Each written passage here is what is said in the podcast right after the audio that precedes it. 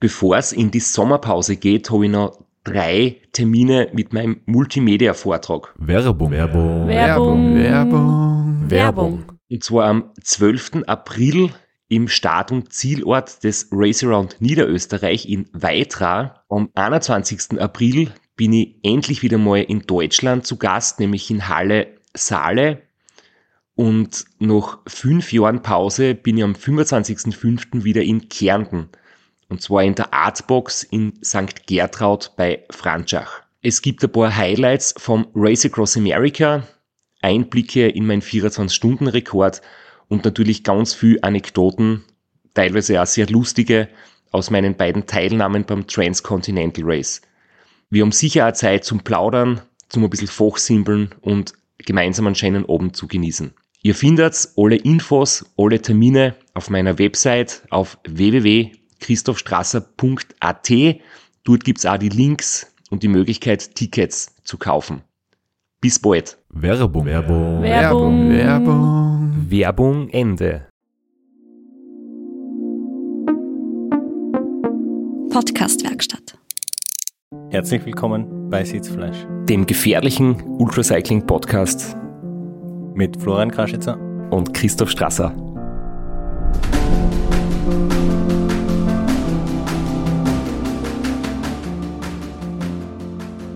Okay, das war jetzt dein definitiv lustiges Intro. Jetzt bin ich, vielleicht musst du es erklären, sonst bin ich ein bisschen enttäuscht. Ich habe gestern vom Giovanni aus der Schweiz eine Nachricht bekommen über Instagram und der Giovanni hat uns geschrieben, dass, dass er den Podcast voll gern hört und dass er sogar so sich vertieft hat und vor lauter Spannung äh, die Bushaltestelle in Zürich fast versäumt hätte. Und dann habe ich ihm geschrieben, ähm, wir freuen uns natürlich über das Feedback und er muss halt aufpassen, weil Podcast hören kann gefährlich werden, wenn's, wenn man dann die Umgebung komplett ausblendet. Ja, Grüße gehen raus. Aber sonst ist die Gefahr, die von unserem Podcast ausgeht, sehr minimal. Maximal ist die Gefahr, dass man zum Radfahren anfängt und irgendwie die Begeisterung findet für, für lange Strecken am Radl. Das hoffen wir. Damit äh, haben wir unser Mission Statement auch schon verkündet. Bevor wir weitermachen, wir haben wieder große, große News zu verkünden. Uns gibt's wieder live. Ja, und zwar am 15. September in Seewalchen, also beim, im Vorprogramm des King of the Lake, des größten Zeitfahrens Europas. Und da sind wir am Freitag vor dem Rennen am Abend im Zuge ähm, quasi des, des Vorabendprogrammes mit einem Live-Podcast. Ich glaube, du hast das jetzt falsch gesagt. Also, wir machen einen Podcast und als Rahmenprogramm Ist der King of the Lake. Gibt's eine Zeit vor am Tag danach. Richtig. Als Cooldown gibt's dann das Zeitfahren am nächsten Tag. Und es ist auch die Pasta Party quasi kombiniert mit unserem Podcast. Und es gibt Tickets dazu, aber nicht nur für Teilnehmer, die einen Startplatz haben beim King of the Lake, sondern da ist jeder willkommen. Man kann auch nur so kommen, ähm, Sitzfleisch zuhören und dazu was essen und muss nicht unbedingt King of the Lake mitfahren.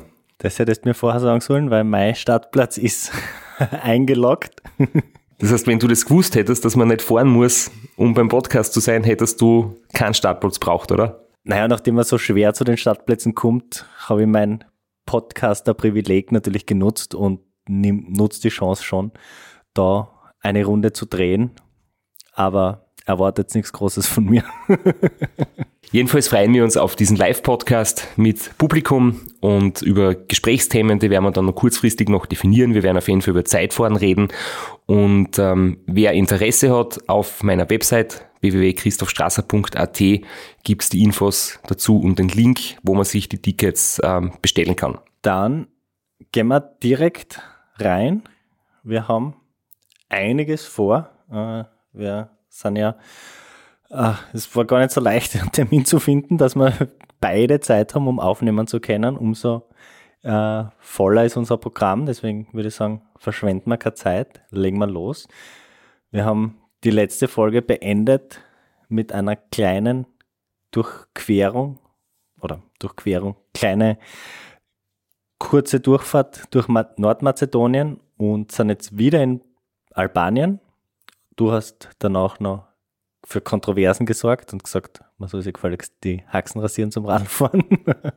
Ich habe eben letzte Woche aufgehört mit äh, den Trends im Unsupported und dass ich halt teilweise drauf eingestiegen bin, aber nicht auf alles, weil sonst müsste man die Beine äh, zuwachsen lassen und das mag ich eben nicht. Aber nochmal zur Erinnerung, wir sind heute bereits bei Episode 6 von 10. Wir haben am Anfang nicht gewusst, wie viele Episoden es werden werden. Ja. Ja, werden werden. Ähm, mittlerweile wissen wir, es werden 10. Und Werden. Es werden zehn werden. Jetzt sind wir bei sechs und wir haben in der fünften Episode eine kleine Falschinfo ausgegeben und das möchte ich jetzt noch schnell korrigieren. Es betrifft, Flo, etwas, das du gesagt hast, nämlich äh, zum Thema Durchfahrt in Albanien. Ich habe da wirklich nochmal, weil ich mir nicht sicher war, nachgeschaut äh, im Racer Manual, weil es war wirklich der erste Checkpoint, den es jemals gegeben hat in Albanien, aber es waren nicht die ersten Routen, die durch Albanien geführt haben. Ähm, das war nicht ganz korrekt. Ich habe zum Beispiel auch gerade diese beiden Jahre, wo in Meteora das Finish war, ist, ist durch Albanien auch gefahren worden. Und ich habe da im Race Manual nachgelesen und da steht es eben so geschrieben, ähm, bei, der, bei der wörtlichen Beschreibung der Route. For the first time, the Transcontinental will feature a control point in Albania. Over previous editions, TCR riders have raced through this mysterious and often overlooked country, catching only glimpses of its rugged, unpredictable beauty. This year, we offer the opportunity to dive deeper into its heart, deep into a land where forgotten, ancient trade routes crisscross between foreboding peaks and expansive valleys. Wunderbar. Flashback zur Englischstunde in der dritten Klasse.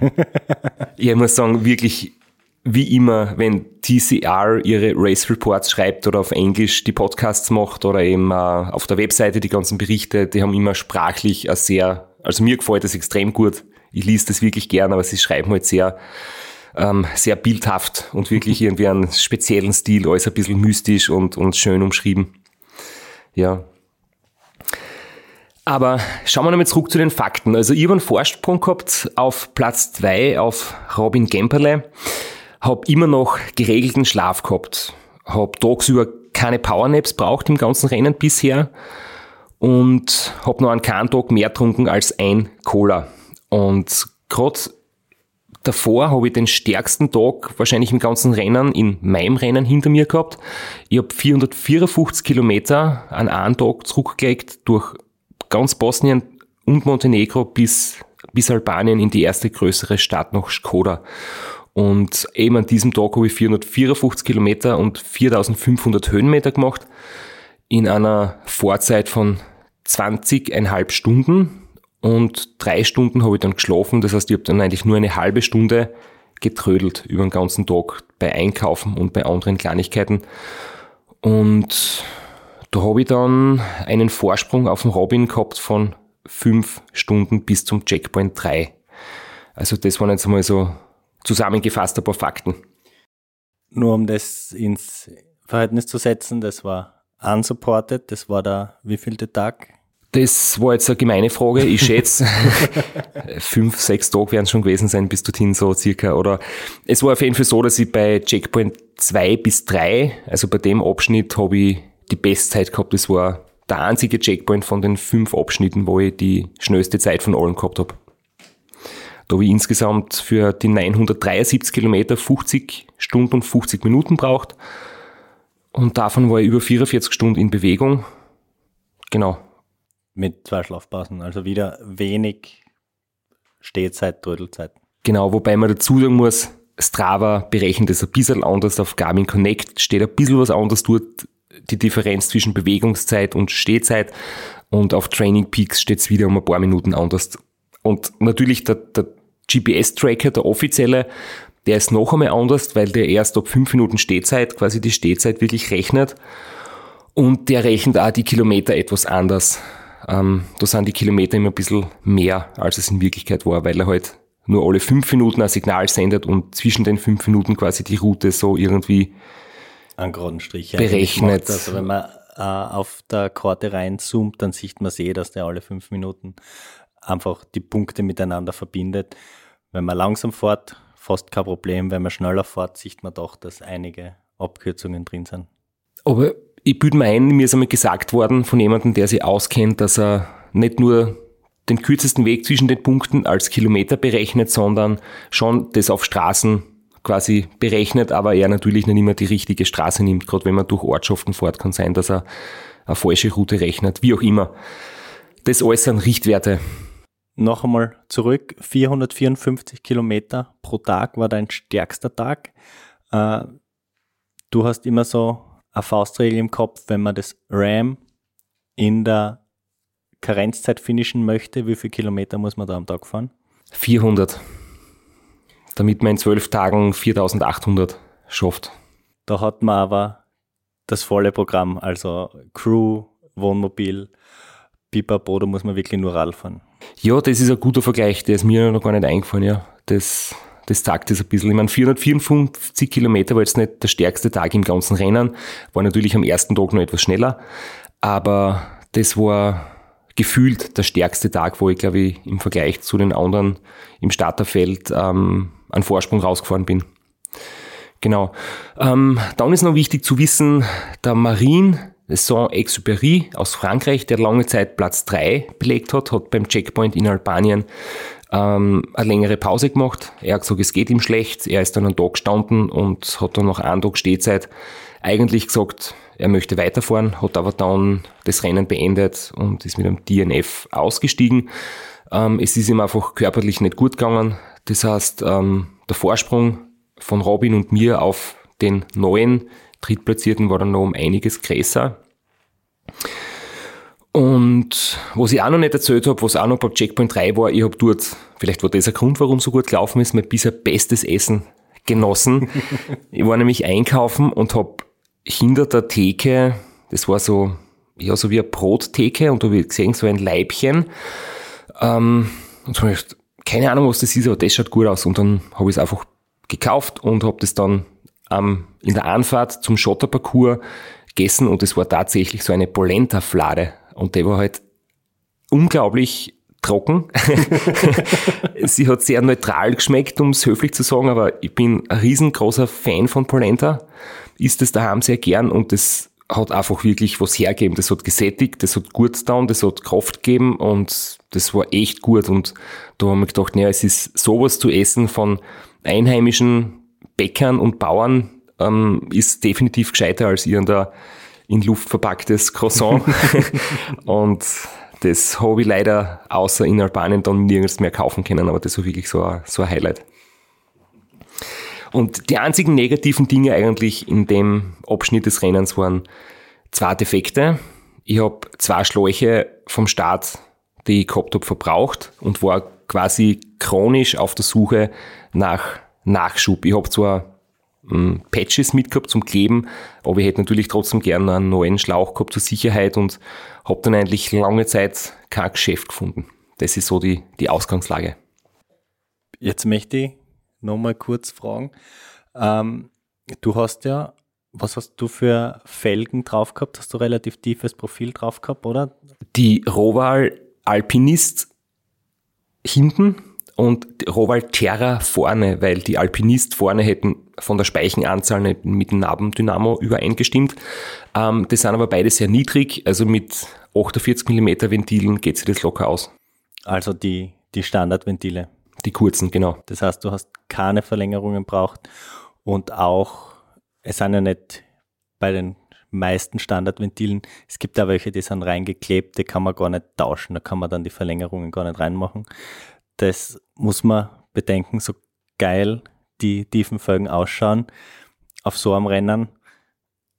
Mitbedenken, wenn man irgendwo auf die Schnelle einen Schlauch braucht, man kriegt nicht den mit den langen Ventilen überall und nicht alle Ventile kann man rausschrauben und tauschen, falls man wirklich Verlängerungen dabei hat. Also man muss da auch optisch Abstriche machen.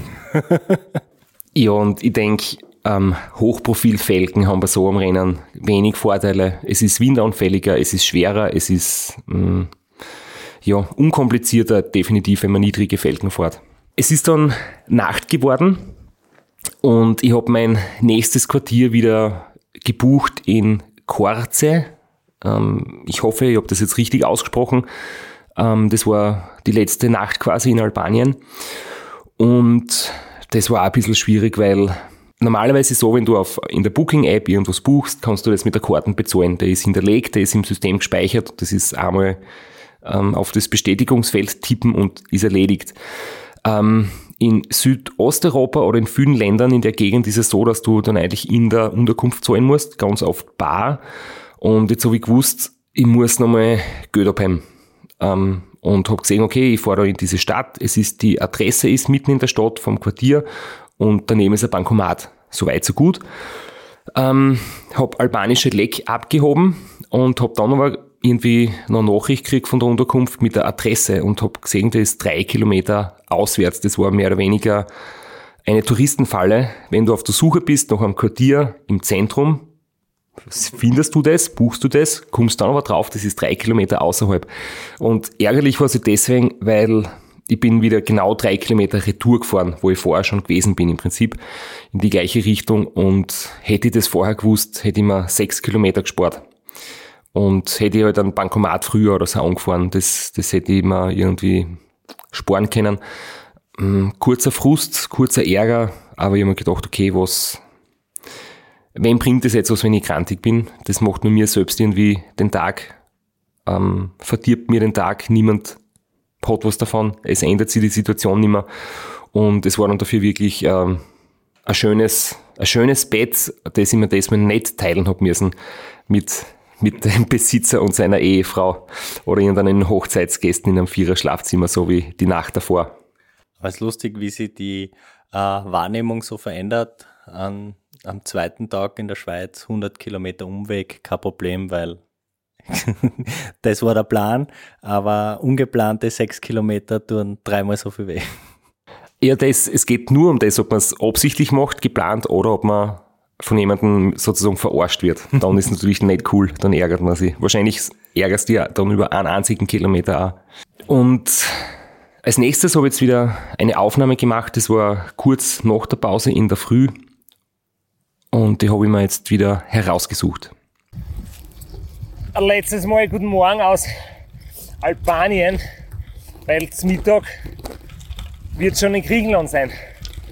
Äh, es läuft immer noch viel gut. Der Schlaf ist die Nacht wieder noch besser gewesen. Also ich habe super geschlafen, 2 Stunden 50 waren es glaube ich wieder oder habe mir sogar 3 Stunden gönnt mit einmal Snooze. Ähm, ich habe keine Durchhänger gehabt in der Früh. Also bin aufgestanden, war munter und bin gefahren. Ähm, aber es ist halt echt so schön Albanien ist im Süden so eine traumhafte Landschaft, so unberührt, so geheimnisvoll, so viel Berg, so, äh, es ist echt unglaublich schön. Aber die Straßen sind eine komplette Katastrophen durchgehend. Du kannst unmöglich einen 20er Schnitt fahren, das geht einfach nicht. Permanent äh, sind Schotterpassagen drin, Schlaglöcher, Abrisskanten, äh, Risse, Querrüden von einem Meter Breite mit 10 cm Kanten. Musst eigentlich Schritttempo durchfahren. Ähm, und jetzt ist gerade wieder zwei Kilometer bergauf, richtig Schotter. Und generell die Anstiege sind jetzt sehr stahl. Also viel auf und ab. Und du brauchst eigentlich ein Gravelbike, das ist wie ein Rennradl, nicht das Richtige. Ähm, ja, also der Fortschritt wird auf der Karten langsam ausschauen. Das heißt noch nicht, dass mir schlecht geht. Ich fahre viel gut dahin, die Kraft ist da, die Konzentration ist da und vor allem die Vorfreude ist da auf endlich einmal wieder schöne Straßen. Hoffentlich in Griechenland. Und ja, falls der Robin näher kommt, wahrscheinlich weil in Nordmazedonien noch die schönen Straßen gehabt hat die werde jetzt sicher auch langsamer werden und da werden alle langsamer werden. Und generell, das Rennen ist zwar kürzer wie letztes Jahr, aber es wird jetzt der Durchschnitts, die Durchschnittsgeschwindigkeit wird auch niedriger sein, weil es einfach da nicht gescheit fahren kannst.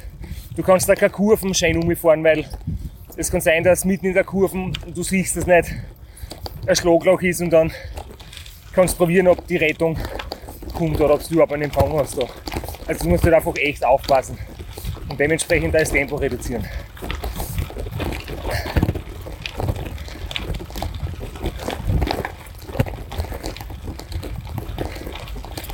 Eigentlich sollte ich auf Stopp drucken, aber ich brauche beide Hände am Lenker. Es kommt aber nichts mehr. Man muss nicht mehr fertig kuchen. Das gilt aber nicht für einen Podcast.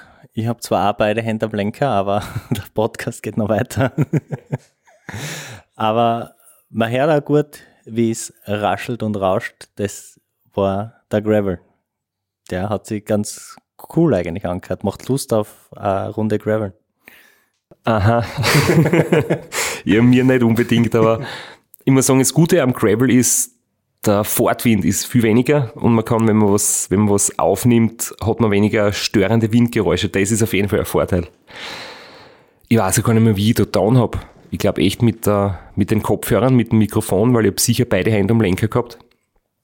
Ähm, ja, das ist, das ist halt sehr authentisch, ja.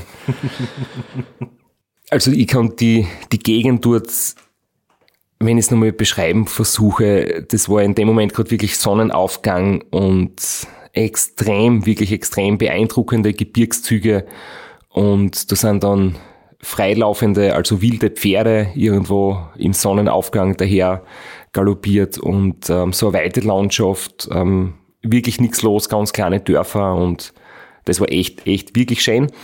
Hat für die Strapazen irgendwie doch entschädigt und ich habe aber gewusst, vom, vom Streckenplanen her mit, mit Google Satellitenbildern und so, dass da einfach jetzt sehr wenig Infrastruktur ist und dass man da wirklich in einer Gegend ist, was wenig gibt und deswegen habe ich gewusst, nächste Möglichkeit zum Einkaufen muss ich unbedingt nutzen. Aber es ist dann eigentlich eh nicht viel gekommen, nur eine einzige Möglichkeit hat es gegeben. Hast du bei der Streckenplanung, also das ist ja jetzt wirklich weit, weit im Voraus geplant. Hast du da geschaut, dass die äh, Grenzübergänge nach Griechenland, dass die 24 Stunden offen sind? Oder hast du Alternativen gehabt für, wenn ich tagsüber komme, kann ich die Route nehmen, wenn ich in der Nacht komme, muss ich die Route nehmen, um zum 24-Stunden-Grenzübergang zu kommen? Ja, das hat sich ziemlich genau dort entschieden oder stiegelt davor wo ich dann gewusst habe, es geht sie auf meiner geplanten Route aus, aber auf meiner Route war eben der Grenzübergang möglicherweise geschlossen. Dort kann ich wirklich guten Infos geben, aber ich war quasi auf, auf dem Kurs, wo glaube ich 99% aller Teilnehmer gefahren sind. Ähm, und der hatte den kleinen Grenzübergang.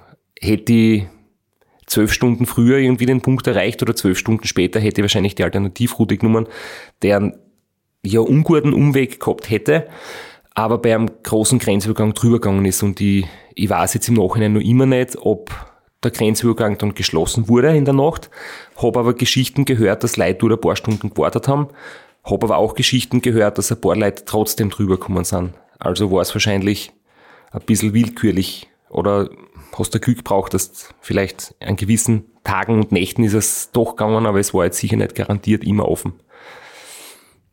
Aber wie gesagt, ich habe gewusst, ich komme zu einer Tageszeit hin, wo es definitiv mitten am Tag sein wird. Oder brechen, dass ich in der Früh hinkomme und im Endeffekt war es dann Nachmittag, weil ich halt so langsam war.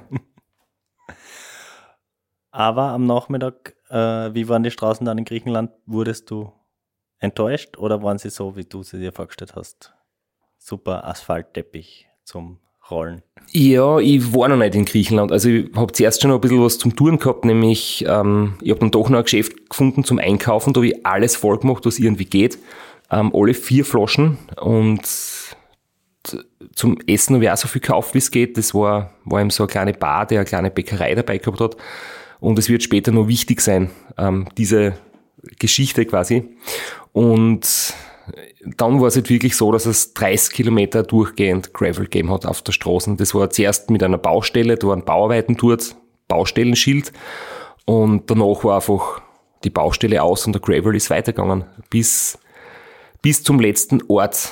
Das war Leskovic und das war eben vor der Grenze nach Griechenland.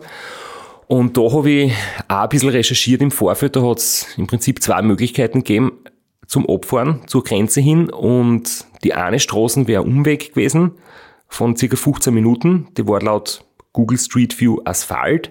Und die kürzere, wahrscheinlich günstigere Abfahrt war ein Stückel Asphalt, dann sind so Straßenmaschinen dort gestanden und dann war ganz viel Schotter. Und jetzt habe ich gewusst, okay, ich weiß nicht, wie alte Bilder sind. Anscheinend ist dort asphaltiert worden. Vielleicht sind schon fertig. Dann hätte ich jetzt einen feinen Asphalt. Vielleicht stände zehn Jahre dort und es bewegt sich nichts mehr und ich habe dann ganz viel Schotter in der Abfahrt. Und dann habe ich versucht, das irgendwie zu erfragen und habe in, in dieser kleinen Ortschaft ähm, Leute gefragt, die in einer Bar sitzen, ob sie die Straßen kennen zur Grenze und dass es da eben zwei gibt und welche besser ist. Und die haben mir dann ganz klar so diese Richtung Bad Road, diese Richtung Good Road. Und ich bin dann die, eben die kürzere abgefahren, wo auf Google Street für noch die Straßenbaumaschinen dort gestanden sind. Das war durchgehend wirklich feinster Asphalt bis auf eine kleine Passage von, glaube ich, 20 Meter. Das war in einer Kurve. Du fährst in der Serpentine richtig schnell dahin und hast plötzlich dort Kanten im Boden, Asphalt und dann wieder die Kanten. Also zuerst Schotter und dann wieder die Kanten auf Asphalt. Du könntest da ordentlich wehtun, wenn du vielleicht schlechte Sicht hast oder wenn es dunkel ist, ja. Jetzt sind wir aber dann in Griechenland. nach, der, nach der Abfahrt, also im, im Tal, wahrscheinlich ein kleines ausgetrocknetes Flussbett stellt die Grenze dar und dann rein nach Griechenland. Hast du das recherchiert oder war das eine Vermutung? Oder ist es dort überall so? Nein, es gibt zwei Möglichkeiten, wie eine Grenze zwischen zwei Ländern ausschaut. Entweder es ist oben am Berg oder es ist unten an einem, an einem Fluss. Ja. Und in den USA ist es auch mit einem lineal gezogener Strich komplett random. Aber normalerweise gibt es die zwei Möglichkeiten. Es war in dem Fall wirklich äh, ein Tal und ein Fluss mit, mit ohne Wasser, also mit vorübergehender, äh, mit vorübergehend ausgetrockneten Flussbett. Aber es war ein lustiger Grenzübergang, weil zuerst war irgendwie der erste Teil war da war irgendwie die Schranke offen oder da ich bin irgendwie so durchgekunken worden, ich bin mir nicht mehr sicher, auf jeden Fall, das war irgendwie durchfahren und hat niemand interessiert. Und beim zweiten Teil war es irgendwie gleich und dann habe ich gedacht, aha, okay, kann ich anscheinend durchfahren, wo es irgendwie doch EU-Grenze ist. Und es war natürlich ein Irrtum, weil ich bin dann zurückgepfiffen worden und ermahnt worden, dass ich da nicht einfach durchfahren kann. Aber es war eben kein Grenzbeamter da, der ist erst gekommen. Und da war wirklich kein Auto weit und breit und niemand hat diesen Grenzübergang zur gleichen Zeit benutzt wie ich. Und jetzt habe ich dort müssen mit einem Polizisten quasi warten. Und der hat mich ein bisschen gefragt, wo, ist, was ich da mache und wo ich leicht hinfahre. Und ich habe ihm halt kurz erzählt, dass man da ein paar Leute Rennen fahren und, und wir halt alle von Belgien nach Griechenland unterwegs sind.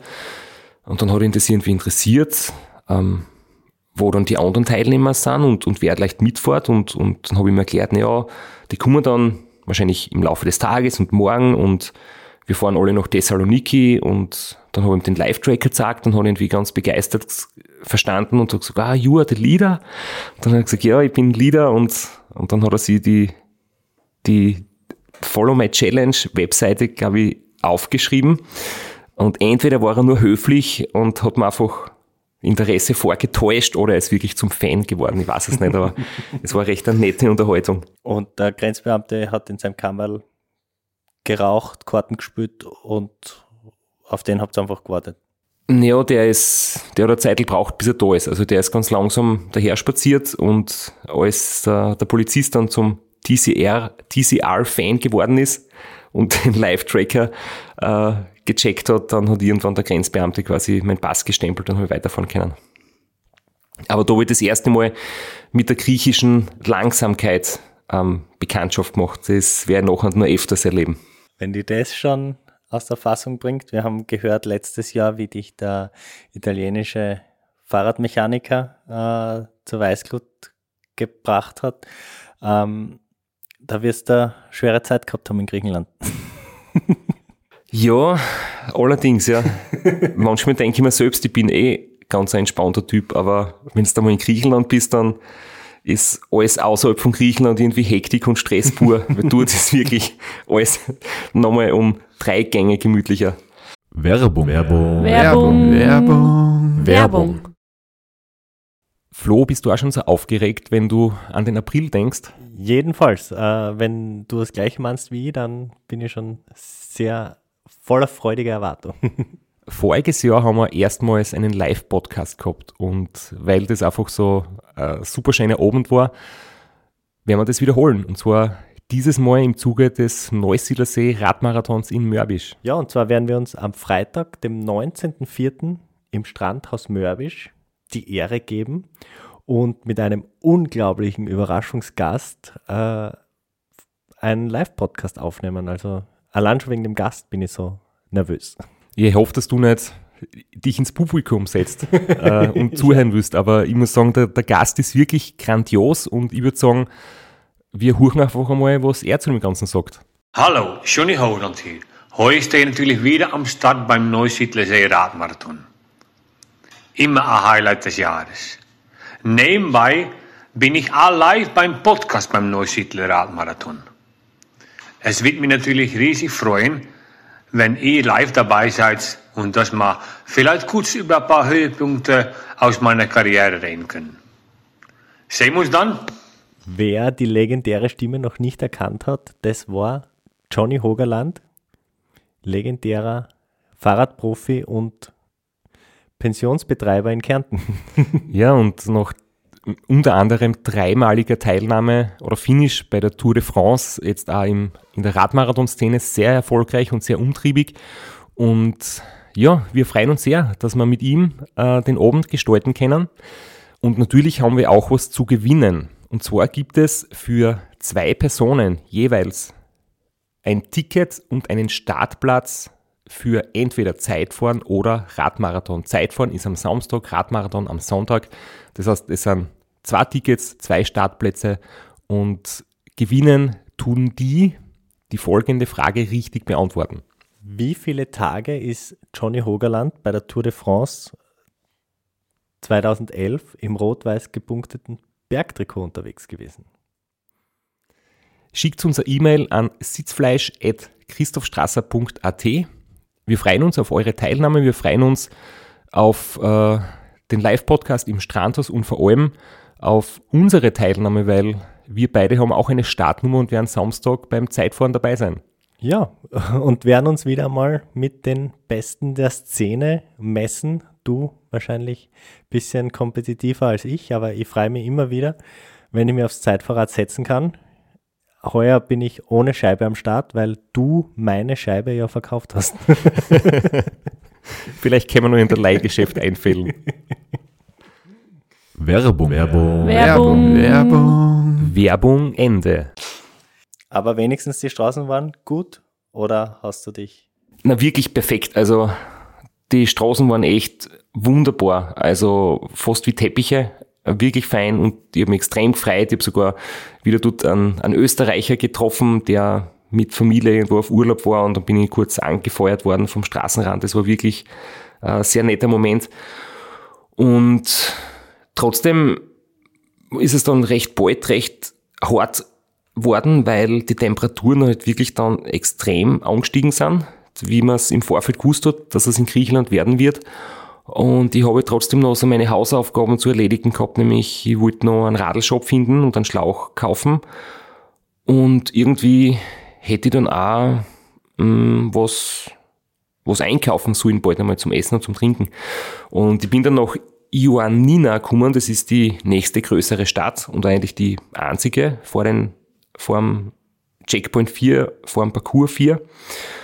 Und ich stehe dann dort und tippe am Telefon herum auf Google Maps und suche Radlgeschäfte und plötzlich steht das Medienteam und der Race Director vom, vom Trans County neben mir und, und machen Fotos und dann, ich bin nicht gefragt worden oder es wurde nicht gesprochen, aber ich mir gedacht, das ist irgendwie komisch, da jetzt schweigen und habe halt nur gesagt, dass ich gerade das Radlgeschäft suche und haben, sie haben mir mir natürlich nicht geholfen oder keine Hinweise geben, gar nichts.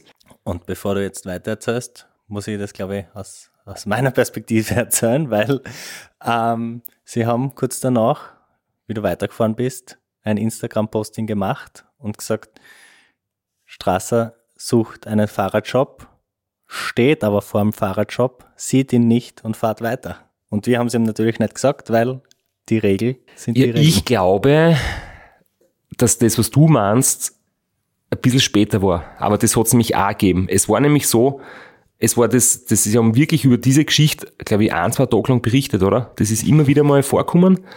Und sie haben auch im Podcast drüber berichtet und ich habe mir diesen Podcast selbst immer angehört zum Zeitvertreiben und auch, weil immer wieder vom Robin und vom Robert Müller und von den anderen ähm, Fahrern und Fahrerinnen immer wieder Updates waren, die mich sehr interessiert haben. Und ich habe dann sozusagen im, im Lost Dot Podcast diesen, diesen Ausschnitt gehört und den haben wir jetzt nochmal ausgesucht, den hören wir jetzt gemeinsam an. back to the front of the race and the approach to parkour 4. Andrew Phillips, race director, is in control car 1. We had a quiet morning, waiting for Christoph Strasser to catch up with us. We followed him through Ioannina, waiting for him to resupply, but he chose to go sailing straight through. Didn't pick up any food, water, any other supplies. He was looking for a bike shop, but it's a Sunday here in Greece, so everything else was everything was shut. So he carried on straight through towards Parkour 4A, which has a lot of climbing to get there. So he's been climbing in the absolute roasting Greek afternoon heat to try and get there. And he's opened up about a six hour gap back to Robin, who is now close to the Albanian Greek border. Christoph's going to have to make a decision pretty soon. Uh, Parkour 4 is split over three pieces. It's a little bit of a little bit of a jigsaw for the riders to put together. They do the first bit of parkour, parkour 4A, between Bramanta and Melasorgi, which is a climb towards a dead end road in the Greek mountains, the tarmac ends.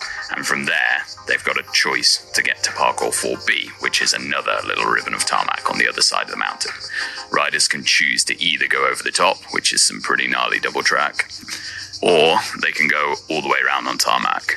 We think the tarmac option is uh, probably the more um, the more time consuming one, but it's certainly the safer one. So we might expect Christoph, who we know uh, doesn't like the off road, to take the tarmac option. And I think we'd probably expect Robin, who's got a lot of mountain bike experience, to go over the top. So it's a real opportunity for Robin to try and buy back some time there. Hast du äh, die Zeit vergessen oder einfach nicht drüber nachgedacht, dass es Sonntag ist? Oder hast du die Hoffnung gehabt, am Sonntag einen offenen Bikeshop zu finden? Nein, ich habe überhaupt nicht gewusst, welcher Tag das ist. Also ob jetzt Mittwoch ist oder Sonntag oder ob es Juli ist oder August, keine Ahnung. Ich habe einfach nur gedacht, ähm, ja, wird schon irgendwas geben zum Einkaufen. Und dann habe ich halt wirklich bei, auf Google Maps gesehen, ähm, geschlossen. Und dann habe ich gesehen, ähm, Montag bis Samstag Öffnungszeiten und Sonntag geschlossen. Und da ist mir jetzt bewusst worden, dass es Sonntag ist. Und dann habe ich natürlich gecheckt, ähm, da wird alles zu haben, logischerweise. Und dann habe ich ihm nur das, was er dann in diesem Podcast eben erzählt hat, quasi zu ihm gesagt, oh, it's Sunday, of course, it's everything is closed und so. Und dann war er eben so verwirrt oder irgendwie so ein bisschen aus dem Rhythmus gebracht durch die ganze Aktion, dass ich halt völlig vergessen habe, Essen, Trinken, Einkaufen. Und ich kann mich dann wieder erinnern, wie ich weitergefahren bin. Ich habe das beim Routenplanen mir noch gedacht, das schaut so arg aus. Du hast einfach gesehen, ähm, Höhenprofil und Serpentinen, da habe ich gewusst, das muss eine unglaublich zache Passage werden mit, mit einem ganz schweren Profil und das habe ich mir extra noch markiert und ein Rufzeichen dazu gemacht und Notizen gemacht und ich habe dann natürlich vergessen, dort gescheit einzukaufen und bin dann im Prinzip mit ähm, einer Flaschen Ananassaft, die ich noch gehabt habe von diesem morgendlichen Einkauf in Albanien, dort am Nachmittag noch reingefahren in diese, in diese sehr, sehr langen Anstiege. Und wie wir gerade gehört haben, das haben halt die Veranstalter auch bemerkt, dass ich da quasi ohne Verpflegung weiterfahre. Und man wird halt nicht darauf hingewiesen. Es ist irgendwie schon arg. Es ist absolut regelkonform. Man weiß es im Vorfeld. Man wird immer wieder mh, erinnert im Vorfeld, plant gut voraus, nehmt immer was zum Essen mit, vergesst nicht vorausschauend ähm, quasi zu planen, wo gibt's vielleicht wenig Infrastruktur, mache ich normalerweise auch. In dem Moment habe ich es vergessen und dann wird, wird dir zugeschaut, wie du quasi da mit einer Trinkflaschen In dein Verderben fast. Ja, und da habe ich wieder gedacht an den Ulrich letztes Jahr, wo die Fähre dann gesperrt war und das Medienteam hat ihn dann fotografiert, wie er quasi dort gestanden ist und die haben genau gewusst, was passieren wird, aber sie haben kein Wort gesagt. Das ist halt unsupported, ja. und irgendwann habe ich, viele Tage später, wie das Rennen vorbei war, habe ich dann auch gesehen, dass manche Leute irgendwie kommentiert haben, ähm, auch wegen der Bike-Shop-Geschichte, das du schon erwähnt hast, wo ich einem, am nächsten Tag dann davor gestanden bin und das nicht checkt habe, dass mir da keiner darauf hinweist, dass das irgendwie schon gemein ist, weil wenn man dann im Podcast drüber redet, wissen es die hinter mir, Fahrenden natürlich schon. Aber da denke ich, das ist, das ist sicher ganz fair, weil es ist bei jedem Skirennen so, der, die Startnummer eins fährt über die Piste und die dahinter wissen, wo die Eisplatten sind. Ähm, das finde ich jetzt nicht ungerecht, das ist eine normale, eine normale Dynamik in einem Rennen, aber hier mit dem muss man im Vorfeld rechnen, dass man da einfach wirklich, wenn man in sein eigenes Verderben fährt, man wird wortlos beobachtet und nicht daran erinnert, sich was zum Trinken zu kaufen vielleicht. Wie ist es dann weitergegangen? Du hast da ein Rufzeichen bei deinen Notizen gemacht, du hast da das ganz genau aufgeschrieben, du fährst in einer Remote Area. Ähm, es steht einiges an Höhenmeter vor dir. Es ist Sonntagnachmittag, es ist extrem heiß. Äh, wie bist du zu Essen und Trinken gekommen? Ich habe zum Glück noch so ein geschmolzenes Sneakers gehabt. Das war dann wie ein Gel. Das war ganz lustig. wie ein Gel mit, mit ganzen Erdnüssen. Ähm, das habe ich irgendwann noch ähm, rausgesaugt aus der Verpackung. Ich habe die eine Flasche Ananassaft gehabt, die halt sehr unverdünnt und dick und süß war und habe dann zum Glück in den Anstiegen Brunnen gefunden. Es tut wirklich trotz der Hitze und der Trockenheit, weil es eben doch in den Bergen war, immer wieder so einfach Quellen gegeben und, und Brunnen, die öffentlich zugänglich waren und da war es zum Wasser auffüllen zumindest möglich und auch so ein Sackerl, ein letztes Sackerl Peroton Trinkpulver habe ich noch gehabt und dann habe ich diese, diesen Anstieg halt irgendwie geschafft, aber das war echt wirklich sehr am Limit, weil ich habe jetzt dann wieder eine Aufnahme, da habe ich es ein bisschen übertrieben. Möchte dazu sagen, das sind jetzt wirklich so, ja, meine, meine gesprochenen Tagebücher, da habe ich einfach in der Emotion immer ein bisschen übertrieben oder man hört einfach, wie es mir in dem Moment geht. Das würde ich jetzt so vielleicht mit klarem Kopf nicht mehr ganz so sagen, in, in, mit diesen Worten. Und die Fakten sind auch manchmal ein bisschen übertrieben, aber sie sagen einfach, wie es ihnen in dem Moment irgendwie geht. Es ist jeden Tag ein neuer Höhepunkt. Äh, heute schon wieder unfassbar der ganze Tag über die Straßen in Albanien und das Ganze wie eh erzählt. Und dann habe ich gewusst, in Griechenland kommen richtig viel Berg und dann kommen diese vier, die Vierer-Parcours, die drei Stück ABC. Und die Hoffnung war halt, hierher zu fahren, den A-Parcours zu fahren und dann umzudrehen und zum B-Parcours umzufahren, rund um den Berg herum. Das mache ich jetzt auch. Das sind 75 Kilometer und 2500 Höhenmeter. Komoot sagt 4 Stunden, ich glaube, es werden wahrscheinlich erst 5 bis 6 werden. Und warum ich das glaube, ist deswegen, weil ich habe mein ganzes Leben noch nie so wenig Kilometer gemacht an einem Tag, wo ich so viele Stunden so Gas gegeben habe. Vormittag die Straßen so eine Katastrophe, was die extrem langsam macht. Und jetzt die Höhenmeter, das ist halt, es gibt keinen einzigen Anstieg, der nicht über 10% hat. Und ein Mörderhitze und alle Anstiege so lang. Also der eine von der Schlucht auf hat sicher 1000 Höhenmeter am Stück gehabt oder 800 oder so. Und eben davor ist man die gleiche, den gleichen Höhenunterschied gefahren. Und dann noch hinten nach ist wieder Abfahrt gewesen und noch ein langer Anstieg. Und da ist jetzt erst dann der Parcours losgegangen. Und was ich sagen will, ich habe das beim Routenplanen schon hervorgehoben, aber ich habe das jetzt irgendwie nicht am Schirm gehabt, dass das jetzt sofort kommt in Griechenland, gleich ganz am Anfang und war jetzt nicht so richtig vorbereitet drauf im Sinne von Essen und Trinken. Und bin halt nur mit eineinhalb Flaschen da reingefahren und drei Scheiben Brot noch. Und ich bin halt wirklich am letzten Zacken da aufgekommen in das Dorf. Und dann bin ich voller Freude bei der Tankstelle zugebogen. Haben die da drinnen ausschließlich Chips und Seven Day Croissants, sonst gar nichts. Und halt ein paar Getränke.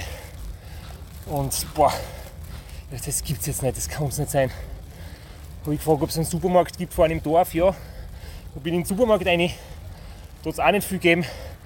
Dosenkompott, Prinzenrolle, Nudeln und Gemüse. Und ich gedacht, okay, passt, hilft nichts. Kaufe ich mir die drei Prinzenrollen, die es noch gibt. Und dann wird es schon was anderes auch noch geben. Es kommt nämlich dazu, heute ist Sonntag. Es haben viele Geschäfte jetzt zu. Zum Beispiel hat das Geschäft, wo man einen Schlauch kaufen wollte, damit ich jetzt noch einen wieder auf Reserve habe. Weil momentan habe ich nur Pickzeug mit, aber keinen Reserveschlauch mehr. Ja, und jetzt war ich im Supermarkt, das wird so, Bankomatkarten, ja geht, aber sein Gerät ist nicht gegangen. Dann hat er 20 Minuten gebraucht, bis er die drei Prinzenrollen und das Klumpert kassiert hat. Er hat immer wieder von vorne angefangen, er hat kein Wort verstanden und kein Wort geredet, er hat immer noch geschaut und gelacht. Und boah, ich bin neben gestanden, zittert habe ich vor lauter Unterzucker und habe gedacht, das hilft nichts. Jetzt genervt sein hilft auch nichts. Und dann bin ich schnell den Parcours umgefahren und retour, das, das Stück ist eh einfach. Und dann habe ich gedacht, passt, ich lerne jetzt draus, ich muss wieder Geld abheben. Ich habe eh Euros gehabt, aber die haben es mir in Montenegro abgenommen. Bei einer Unterkunft, die eigentlich. Ähm, nein, das war aber anders. Bosnien. Genau, die eigentlich ausgemacht war Booking.com Karten.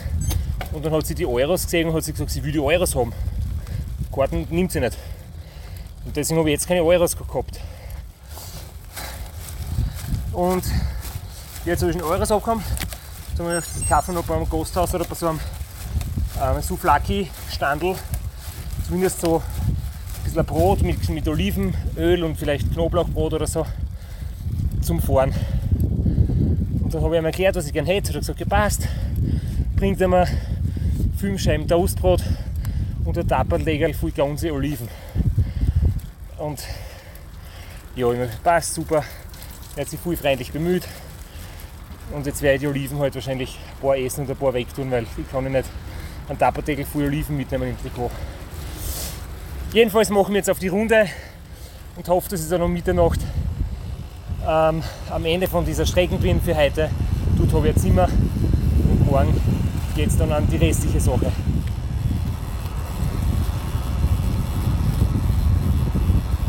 Einiges los in dem, in dem Einspieler. Da haben wir jetzt einiges an Gesprächsbedarf. Nummer eins, Chips und Seven Days. Was willst du mehr? da gibt es überhaupt nichts zum Jammern. also, jetzt ganz ernsthaft, Chips können manchmal schon so richtig geil sein. Es ist irgendwie so total witzig, wenn man viel schwitzt, äh, irgendwie der Körper holt sich, was er braucht und dann kriegt man plötzlich so einen Chipshunger, weil man sich das Salz irgendwie zurückholen will. Das stimmt grundsätzlich. Ich habe ein paar Mal Chips gegessen, muss ich sagen. Ähm, aber das ist halt irgendwie so, wenn man schon was gegessen hat oder wenn man eigentlich nicht keinen richtigen Hunger hat, man hat ein bisschen was zum Knappern und das schmeckt gut und das ist salzig. Aber wenn du halt echt so einen richtigen Hunger hast, hast und schnell irgendwie was brauchst, das die irgendwie aufbaut, Chips sind ja doch fettig und die sind einfach nicht die beste erste Hilfe, das sind eher so ein kleines Dessert. Und ähm, von diesem Kreisler, äh, wie er versucht, die Bankomatkasse in Gang zu bringen, gibt es grandiose Fotos auf äh, der Transconti Instagram-Seiten, glaube ich. Äh, also diesen Beitrag unbedingt suchen. Die Fotos sind großartig. Man fühlt sich da irgendwie in ein anderes Jahrhundert versetzt und plötzlich kramt er seine Bankomatkasse hervor und versucht, die in Gang zu bringen. Also mit äh, so, wie man es kennt aus Griechenland, so orthodoxen Heiligenbildern, Kerzen, Familienfotos, Holzregale und äh, der alte Mann mit, ich glaube, er hat eine Lesebrille auf, versucht er sei. Also es sind wirklich grandiose Fotos. Hast du da die Fotos ausgedruckt, weil du das so gut beschreibst? Na, aber es, es war ja, vielleicht, dazu kommen wir vielleicht später auch noch. Äh, es war auch noch in dem Einspieler, es war relativ wenig zu tun beim Dotwatchen, weil es ist ja absolut nichts weitergegangen. Es ist so langsam geworden, oder? Es war beim, beim Dotwatchen was wirklich zum Verzweifeln, also bis Griechenland. Also in Albanien ist es schon langsam geworden. Okay, nach äh, sechs, sieben Tage Radlrennen kann es einmal langsamer werden, aber in Griechenland ist es ja dann gestanden. Da ist ja beim Dotwatchen gar nichts weitergegangen. Diese Fotos, die du beschreibst, die sind wirklich so, so super, weil das sind entstanden eben das, das Medienteam, wo es zuerst nur im Podcast über mich erzählt haben. Sie haben mich beim erfolglosen Radlgeschäft suchen fotografiert und dann natürlich haben sie mich da bergauf ähm, waren es immer wieder mal in Sichtweite, haben aus der Ferne ein paar Fotos gemacht und im Geschäft haben sie schon wirklich darauf gewartet, dass ich da quasi mit, mit Hungerass dort ein, einfalle. Und haben sie natürlich dann dort fotografisch betätigt und das eine Bild schaut ja auch so witzig aus, ich habe mir das selber dann angeschaut, da schaue ich aus wie der Jack Nicholson am Cover von Shining mit so einem komplett geistesgestörten Blick, weil da habe ich gerade ums Regal um die Ecke gesucht, ob es nicht mehr gibt, weil ich war halt völlig frustriert, dass es da nur diese Prinzenrollen, diese Schokokekse gibt. Und ich habe da wirklich so einen, einen Blick, als würde ich gerade, als würde jetzt irgendwem was ganz Böses antun, weil, weil es nichts Gescheites zum Essen gibt. Und das andere Foto ist eben das, wo er gerade versucht, die Kasse in Gang zu bringen und ich stehe daneben und trinke mein Fanta. Ich habe dann schon zwei Liter Fanta Indus gehabt, bis endlich die Kasse funktioniert hat.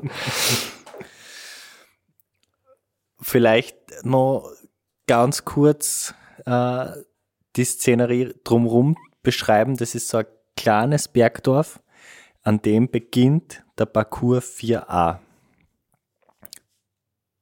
Ähm, Sie haben es im Podcast kurz angesprochen, du hast das kurz angesprochen. Der Parcours 4 ist aufgeteilt auf drei Parcours, A, B, C. Ähm, der 4a geht den Berg auf der einen Seite auf einer Asphaltstraße rauf bis zum Ende und geht auf der anderen Seite des Bergs auf der Asphaltstraße wieder hinunter. Jetzt gibt es die Möglichkeit, äh, oben drüber, äh, Sie haben es irgendwie, glaube ich, als, als Schafsweg bezeichnet. Die Goat Track ist irgendwo Track, gestanden, ja. ja. Ähm, ist auf Englisch natürlich lustiger, weil es natürlich nur für die Greatest of All ist, die, die sie da drüber wagen mit dem Roadbike. Ja, dann hätte ich doch, hätte ich jetzt drüber müssen oder nicht, wenn es für die Greatest of All Time ist. Oder ist es für, für Goats, für die Ziegen. Uh, es ist, aber es war uh, schon, man hat dann, ein paar haben es gemacht, du hast das nicht gemacht, du bist den Parcours wieder runtergefahren, 75 Kilometer um den Berg herum und dann ein Stück rauf und dann den Parcours B wieder hinunter. Genau. Ähm, man muss noch dazu sagen, die Frage habe ich auch irgendwo gelesen ähm, in irgendwelchen Kommentaren. Es, man muss 4a und B und C fahren. Es hat irgendwo mal die Frage gegeben, ob man nur einen davon fahren muss. Man muss alle drei fahren in der richtigen Reihenfolge. Und wie du sagst, ja, ähm, sie haben es ja wirklich so drauf ausgelegt, dass eben genau diese sozusagen Entscheidung ähm, anbieten. Ähm, eben diese, ich habe es jetzt alpiner Wanderweg hm, genannt oder eben äh, die Straßen außen herum. Und laut Komoot, ich habe mir natürlich beide Sachen ähm, herausgesucht, ähm, ist der Vergleich so, dass ich außen herum 75 Kilometer mit 2400 Höhenmeter habe, theoretisch, laut der Software, und oben drüber habe ich nur 23 Kilometer und 1100 Höhenmeter. Ähm, und man spart sich da angeblich zwei Stunden, laut, laut der Software. Aber es war halt für mich, ich habe nicht einmal eine Sekunde nachgedacht, weil äh, warum soll ich freiwillig eine gefährliche Abkürzung nehmen und mir Radl über einen Schotterpfad schieben auf 2000 Meter? Ähm, wenn dort oben irgendwas passiert, vor allem ich bin dann in der Nacht hinkommen oder am Spätnachmittag, Abend, ich wäre dort oben in der Nacht irgendwann gewesen, ähm, du bist dort völlig aufgeschmissen, wenn du irgendwas passiert, wenn dir was passiert oder wenn du beim Radl einen gröberen Schaden hast. Also ich habe im Vorfeld gedacht, möglicherweise, wenn ich wirklich an einem schönen, nicht zu heißen Tag hinkomme. Und wenn ich vielleicht am zehnten Platz bin und ich sehe, neun vor mir sind schon drüber und alle sind gemütlich drüber spaziert und haben schöne Fotos gepostet und es war der geilste Tag ihres Lebens, dann hätte ich mir es vielleicht überlegt. Aber in dem Moment, wo ich als Erster hinkomme oder vor mir das noch niemand gemacht hat oder es dunkel ist oder es zu heiß ist, habe ich keine Sekunden überlegt und bin natürlich so wie immer feig auf der Straße geblieben. Man muss vielleicht dazu sagen, ähm, für alle, die unseren Podcast jetzt nicht so regelmäßig hören, wir haben immer ein paar lustige Episoden in, in der Off-Season. Da erzählst du von deinen Wanderversuchen. Das heißt, äh, einmal Schöckel rauf und runter, vier Tage Spatzen. Muskelkater. Muskelkater.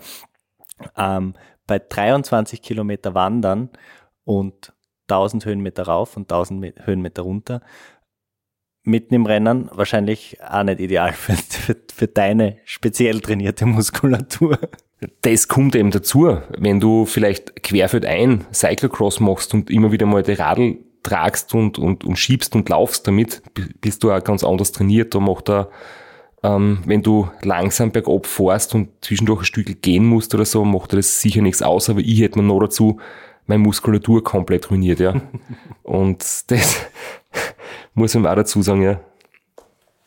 Aber ich möchte trotzdem noch kurz die, die Situation beschreiben, wie ich dort halt gestanden bin und umdraht habe. Ich habe gerade vorhin noch erzählt, die ähm, Oliven wollte ich wegschmeißen und ich muss im Nachhinein sagen, ich war so froh, dass ich es dann doch gegessen habe, weil ich mich dann erinnert, mein Cousin hat als kleines Kind nie Süßigkeiten gegessen, sondern immer nur Oliven. Der hat bei jedem Kindergeburtstag für den hast Oliven hinstellen müssen. Und er ist groß und stark und schlau geworden. Liebe Grüße an den Kogi. ähm, und ich dachte, na gut, wenn mein geliebter Cousin so viel Oliven gegessen hat und es war gut für ihn, dann werde ich die Oliven jetzt auch essen. Aus Respekt. und die haben dann so gut geschmeckt, weil ich habe oft wirklich Appetit auf Suppe und Salat und Saures und Salziges. Und es waren die Oliven dann genau, das hat richtig gut passt so wie du jetzt gerade vorher gesagt hast, mit, mit Kartoffelchips und weil tagsüber hat es ja so an die 46 Grad gehabt, laut Garmin-Display. Wenn man jetzt sagt, die offiziellen Zahlen wird immer Temperatur im Schatten gemessen, war es vielleicht ein bisschen weniger, aber jeder kennt es, wenn am Garmin die Sonne scheint, sagt es ein bisschen mehr und oder so, auf jeden Fall war jetzt 46 Grad am Display und es war wirklich heiß und es waren ja wirklich sehr, sehr viele steile Anstiege und ich habe wirklich ein wüdes Defizit gehabt. Und dann haben wir die Oliven richtig gut an. Und ähm, ja, ich habe natürlich gewusst, der Robin wird den Berg nehmen, weil er einfach ein, ein geiler, abenteuerlustiger Typ ist. und ich habe gewusst, ich fahre wieder auf Nummer sicher, weil ich schneller Radfahrer auf Asphalt bin und habe gewusst, okay, jetzt geht's auf, auf den Umweg und ich muss jetzt schauen, wirklich Gas geben, weil der Robin wird sicher Zeit gut machen. Da habe ich schon fix damit gerechnet, ja. Und was ich auch noch vergessen habe zu erzählen, ich habe natürlich oben wieder beim Umdrehen am Parcours einen Screenshot gemacht und ein Selfie und das dann gleich per E-Mail an die Rennleitung geschickt, damit sie wissen, ich war wirklich dort und habe nicht 500 Meter zu früh umgedreht oder so. Ist jetzt keine wahnsinnig wichtige Info für die Geschichte, aber ja, es gibt vielleicht doch Leute, die uns zuhören, die selbst einmal dieses Rennen fahren wollen oder auch gefahren sind und das vergisst man auch manchmal mit der Hitze des Gefechts und deswegen sage ich das dazu. Schneller Radlfahrer auf Asphalt. Es war Asphalt, es ist finster geworden, vielleicht ein bisschen kühler. Hast du auf den 75 Kilometern Umweg die Leistung bringen können, die du dir vorgenommen hast? Und man muss auch dazu sagen, du hattest am Beginn von 4b schon eine Unterkunft oder zumindest äh, was im Auge. Ja, ähm, es ist gut gegangen. Ich bin wirklich erstaunt gewesen. Ich habe gedacht, wahnsinnig schöner Asphalt. Ähm, Im Prinzip waren, waren diese 75 Kilometer Umfahrung, man kann sich vorstellen, als drei Berge mit drei Abfahrten. Grob, sehr viel Kurven, sehr viel Serpentinen und wirklich ähm, die erste lange Abfahrt war total schöner Asphalt, der Anstieg war total schöner Asphalt und ich habe mir gedacht, das war eine gute Entscheidung, weil es geht ja darum, ob du bergab regenerieren kannst. Und auf Schotter ähm, Schritttempo bergab fahren ist halt nicht wirklich regenerativ und auf Asphalt bergab rollen kannst du natürlich wirklich einmal entspannen. Und dann haben wir überlegt, okay, ähm, gut wäre schon noch einmal ein letztes Mal ein Zimmer zu finden. Und dann habe ich angefangen, im nächsten Anstieg, der halt wieder steil war, mit so 10% ähm, die Booking-App zu durchsuchen.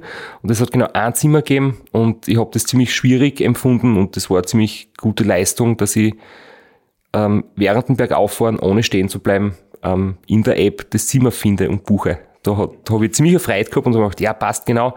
Da werde ich dann so circa Mitternacht wieder dort irgendwo sein und kann mich dort herrlich ausschlafen, unter Anführungszeichen, und, und dann in den letzten Tag irgendwie rein, rein starten. Und dann hat ein bisschen so, ja, ich will es nicht ein Drama nennen, aber dann hat plötzlich die letzten Kilometer die Straßen massiv abgebaut und da waren dann plötzlich so 15% steile Rampen drinnen, also gefühlt 15%, aber mit gemessenen 400 Watt bin ich total was aufgefahren, ein paar, ein paar Sekunden lang, weil sonst wäre ich dort einfach nicht aufgekommen. Ähm, es war so bröckelige Beton, so zerbröselter Straßenbelag, das war eigentlich wie Pflasterstein oder wie, wie so W irgendwie. Und es war echt steil und echt anstrengend. Und weiter oben war dann wirklich ähm, ungefähr 10 Kilometer wirklich Schotter. Das war nochmal ein Berg und danach, nach dieser Abfahrt, bin ich in das Dorf gekommen. Und da habe ich im Vorfeld auch gesehen, es gibt auf dieses letzte Stück, wo die Straßen so schlecht waren, es jetzt noch eine Umfahrung geben und noch eine noch weitere Umfahrung von insgesamt 11 Kilometer. Und da war ein langer Tunnel. Und ich habe das in, bei der Routenplanung gesehen und habe gedacht, wow, dieser lange Tunnel könnte gefährlich sein. Und nehme ich lieber den direkten Weg. Und das war wahrscheinlich der Fehler. Im Nachhinein habe ich mit jemandem gesprochen, der ist eben die 11 Kilometer noch, noch längere Umleitung gefahren. Und der hat durch diesen Tunnel halt super scheine Straßen gehabt. Das wäre das es gewesen im Nachhinein. Und ich war dann halt ein bisschen ja, enttäuscht, dass es dann trotz der Umfahrung, der im, im Race Manual betont wurde, dass dort schöner Asphalt ist, dass dann am Schluss es wirklich so schlimm war, dort zu fahren, dass es wieder so langsam war, dass ich bergab ganz langsam gefahren bin und dass ich dann natürlich viel zu spät in der, in der Unterkunft war und mir gedacht habe, jetzt wäre ich auf dem Robin doch ordentlich Zeit verloren haben. Aber das eigentliche Drama, ähm, es schaut am im, im Replay beim Dotwatchen schaut so aus, als äh, wärst da im Ort ein bisschen spazieren gefahren, ein bisschen Sightseeing gemacht. äh, was war da? Also ich kenne es manchmal, wenn man seinen Radcomputer laufen lässt und damit ins Haus geht, dann springt er ganz wild herum und äh, macht riesige Wege, äh, der GPS-Punkt, aber du bist tatsächlich unterwegs gewesen. Ja, es war so wie die Nacht davor die falsche Adresse hinterlegt und ich habe nur eine Nachricht hingeschickt, bitte Schlüssel hinterlegen, ich komme später und Antwort war kein Problem, Schlüssel liegt dort und Zimmer ist offen. Passt. Aber es war kein Wort von der Adresse, habe ich einfach die Nummer, die halt im System hinterlegt ist und da bin ich dort gestanden. Ähm, das war ein Haus, das definitiv kein Gasthaus war. Habe ich gedacht, okay, das nächste Haus vermutlich, das hat eigentlich so ausgeschaut, da hat es zwei Stiegenaufgänge gegeben und zwei Eingänge, war aber alles zu, alles finster und dann habe ich probiert anzuklopfen, nichts passiert, dann habe ich nochmal angeklopft, bisschen lauter und dann habe ich irgendeiner Frau halt zuerst auf Griechisch natürlich kein Wort verstanden, hat sie irgendwie wahrscheinlich gefragt, was los ist und was ich will und wer ich bin. Und die hat gesagt, ja, hello, I'm Christoph, I'm coming for the guest house. Dann war es leise, dann habe ich nochmal geklopft, dann hat sie böse geschrien und irgendwann war sie richtig aggressiv und krantig und, und ich mir gedacht, okay, ähm, ich verstehe kein Wort, aber das wird wahrscheinlich kein Gasthaus sein und sie wird wahrscheinlich eher nicht wollen, dass ich da jetzt weiterhin stehe und anklopft und bin ich natürlich gegangen und habe nochmal auf Google Maps ganz genau geschaut und habe gedacht, ja, vielleicht ist es doch das Haus dahinter. Und dann bin ich dort gestanden.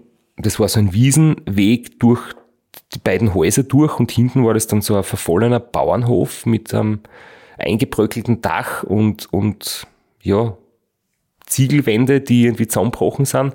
Haben wir gedacht, das wird auch kein Gasthaus sein. Dann wollte ich eigentlich schon meinen Schlafsack auspacken und halt im Freien schlafen. Und letzter Versuch ist, nochmal zurückzugehen. Da war eine Bar oder ein Lokal und da waren noch ein paar Leute dort und dann habe ich die gefragt, ob sie vielleicht dieses Gasthaus kennen. Und sie haben mir dann die Adresse gesagt und das war wirklich über einen Kilometer entfernt. Ähm, und dann habe ich da jetzt diesen Zickzack-Kurs, den du gesehen hast, ja, quer durch den Ort, dreimal Retour und wieder hin und her und dann irgendwann habe ich das Gasthaus zum Glück gefunden. Ja. Man kann natürlich sagen, warum schlaft er nicht im Schlafsack? Dann sparst du das ganze Theater. Stimmt natürlich, kann man sagen. Aber ich habe jetzt so gute Erfahrungen gehabt mit, mit Zimmer. Vor allem das Aufstehen ist so viel besser und man schläft besser, man erholt sich besser, man ist beim Aufstehen effizienter und schneller, steht auf und kann fahren, ohne dass man mit, mit ja, kalte, feuchte Finger ins Schlafsack einpacken muss und es ist sicher nicht so romantisch und wenn man die Adresse nicht findet, verliert man schon Zeit, aber grundsätzlich finde ich, wenn man nicht auf Romantik, auf Fahrradromantik aus ist, sondern auf schnellen Fortschritt, ist ein Zimmer durchaus meistens die bessere Wahl, ja. Komoot hat gesagt, die Umfahrung wird circa vier Stunden dauern. Du hast gesagt fünf bis sechs. Wie lange hat es dann tatsächlich gedauert? Ich muss ehrlich sagen, das habe ich dann nicht mehr nachgeschaut, weil durch das, dass ich das Gasthaus nicht gefunden habe, war es so ähm, demoralisiert ein bisschen in dem Moment, dass ich mir gedacht habe, jetzt schaue ich nicht mehr auf die Uhr, jetzt will ich einfach nur mal sofort schlafen gehen. Ähm, ich denke, es werden schon eher sechs Stunden gewesen sein, aber ich müsste jetzt auf Strava nachschauen. Habe ich nicht gemacht, leider habe meine Hausaufgaben nicht erledigt. Aber sechs Stunden war dein Vorsprung beim Checkpoint auf dem Robin. Das heißt, wie du dich gemütlich ins Gasthaus gelegt hast, hat er die Wanderpassage in Angriff genommen in der stockfinsteren Nacht. Ja, und ich bin dann, wie ich aufgestanden bin, habe ich extrem beschleunigt. Weil warst hellwach. ich war, ich bin, ich habe den Wecker abgeschalten, habe auf den Tracker geschaut, wo ist der Robin und habe gewusst, jetzt muss ich sofort Gas geben, weil es ist wirklich knapp. Also war er schon über dem Gipfel, war er schon am, am Weg hinunter? Ich würde sagen, ich huch oder ich spiele einfach mein, mein Audiotagebuch vor, das ich dann ein paar Stunden später irgendwie aufgenommen habe und da habe ich dann eben von der, von der Situation erzählt. Es war jetzt ziemlich spannend in der Nacht. Einerseits war die Runde, die ich gefahren bin, am Anfang sehr geschmeidig. Super Asphalt, wunderschöne Gegend. Aber der letzte von den drei großen Anstiege war bergauf echt, echt brutal. Also wahnsinnig steil. Teilweise so eine Art Pflastersteinpassagen, also so zerbröckelte Asphaltplatten und 90 Grad Kurven, irgendwie so ein Hang auf wie betoniert äh, zwischen Hauseinfahrten durch und da bin ich alles mit 400 Watt aufgefahren, was extrem weh tut und damit es mir nicht zeitlich irgendwie abgetragt, dass ich da irgendwie aufkomme. Und Zwischendurch war es ein bisschen besser und ganz oben war dann einfach komplette Shoulderpartie wieder wie in Albanien. Und äh, Google Maps und Ride with GPS und Komoot und alle haben angezeigt durchgehend Asphalt. Also wäre das Asphalt gewesen, wäre meine Umfahrung sicher gut gewesen, durch das jetzt da so langsam war. Und vor allem auch die Abfahrt, den letzten Berg oben nach Theodoriana, das war richtig geschissene Schotterstraßen. Und das macht halt extrem langsam. Das heißt, ich habe länger braucht wie geplant. Äh, der Robin ist durchgefahren, ohne Pause scheinbar. Und das muss man jetzt halt mit einberechnen. Ich glaube, die Routenwahl hat gar nicht so einen großen Unterschied gemacht, sondern eher der Fakt, dass er äh, in der Anfahrt zum Parcours 4a eine Stunde gut gemacht hat. Dort muss er einfach besser gefahren sein wie ich. Und dann, während ich drei Stunden geschlafen habe, hat er durchgemacht. Und deswegen ist der Vorsprung quasi vorübergehend auf nur mehr drei Kilometer geschrumpft. Also wie ich weg bin aus der Pause, äh, war er im Prinzip direkt auf meinem theoretisch Hinterrad, zwei, drei Kilometer dahinter, aber halt ohne Schlaf. Und dann habe ich unten am Weg nach Meteora ziemlich Gas gegeben und er hat sich dann wahrscheinlich hinlegen müssen oder ist gut stehen geblieben. Und so ist jetzt wieder ein bisschen Abstand da, es ist nicht viel. Und ich muss mich jetzt richtig zusammenreißen, dass ich einen guten Vorsprung habe bis zum Finish-Parcours, weil der ist halt auch wieder unbekannt. Da weiß ich nur, dass Schotter drinnen ist, ziemlich viel. Und da brauche ich ein bisschen Puls zum Einfahren. Also, ich weiß, was ich heute zum Touren habe.